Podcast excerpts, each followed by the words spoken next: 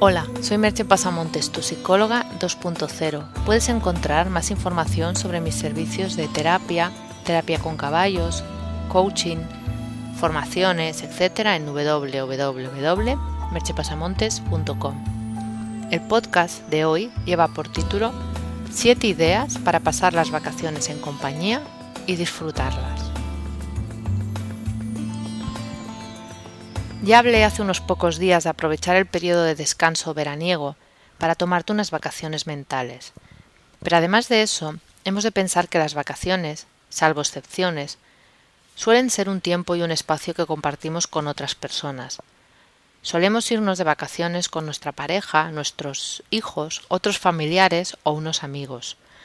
Creo que todos hemos oído o vivido historias de personas que tras unas vacaciones con unos amigos dejaron de serlo porque a pesar de ser unos días de ocio y asueto, en que parece que lo único importante es divertirse, la convivencia es intensa y eso facilita que surjan roces de todo tipo. Cuando convivimos con otras personas, surgen choques de mapas mentales. Cada persona tiene su modelo del mundo y con él sus expectativas y gustos acerca de cómo quieren pasar esos días. Si estás de viaje con unos amigos es posible que surjan discrepancias del tipo quiero visitar el mayor número de sitios posible versus prefiero ver pocos y bien o mejor nos comemos un bocadillo y ahorramos versus me gusta ir a restaurantes y probar la gastronomía local o unos que dicen prefiero madrugar y aprovechar el día y otros que piensan que mejor conozcamos la ciudad de noche aunque luego nos levantemos tarde. Y ejemplos como esto podríamos encontrar cientos. De lo primero que hay que ser conscientes es que ninguna opción es mejor que otra, es solo cuestión de gustos y prioridades. Entonces, ¿qué podemos hacer para evitar estos conflictos? Vamos con una serie de propuestas. Una sería hablar antes del viaje. Antes de realizar el viaje estaría bien sentarse y compartir expectativas. De ese modo podemos ver en qué coincidimos y en qué no previamente. Verlo sobre el terreno cuando estamos pegados a la decisión es mucho más difícil no hay que pensar que es algo que resta espontaneidad al viaje, sino algo que evita conflictos. Otra idea es dar libertad. Ir de viaje juntos no significa que tengamos que hacer todos lo mismo todo el tiempo. Podemos hacer algunas actividades conjuntamente y otras por separado. Es mejor eso que hacer algo a regañadientes y sin ganas. Una tercera idea es respetar.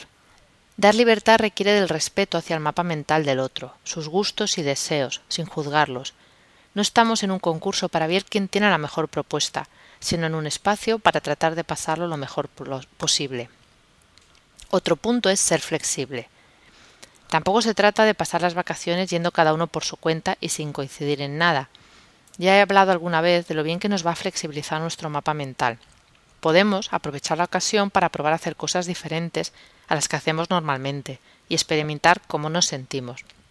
En el equilibrio entre uno y otro extremo, entre estar todo el día juntos o no verse nunca, está la respuesta. Otra cosa a tener en cuenta es moderar las expectativas. Las cosas no siempre salen como teníamos planificado, y mucho menos en vacaciones. Estamos sujetos a muchos imprevistos que no podemos controlar. Tener unas expectativas moderadas y tomarse los cambios con calma es también de gran ayuda. También está el tema de no te amargues. Si tu avión sufre un retraso o el día sale lluvioso, no te amargues. Trata de tomar las cosas como vienen y de ponerles un poco de sentido del humor. Alguien amargado y quejándose todo el rato dentro de un grupo se hace muy difícil de sobrellevar. Y un último punto es agradece la oportunidad. Mucha gente no puede ni plantearse ir de vacaciones. Agradece poder hacerlo y no te fijes en los pequeños inconvenientes que te puedas encontrar.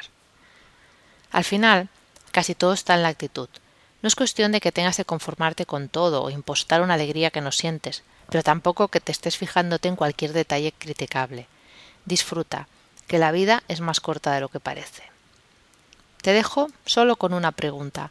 ¿Con qué actitud te tomas las vacaciones? Puedes encontrar más información de lo hablado en el podcast en www.merchbasamontes.com. Hasta aquí el podcast de hoy.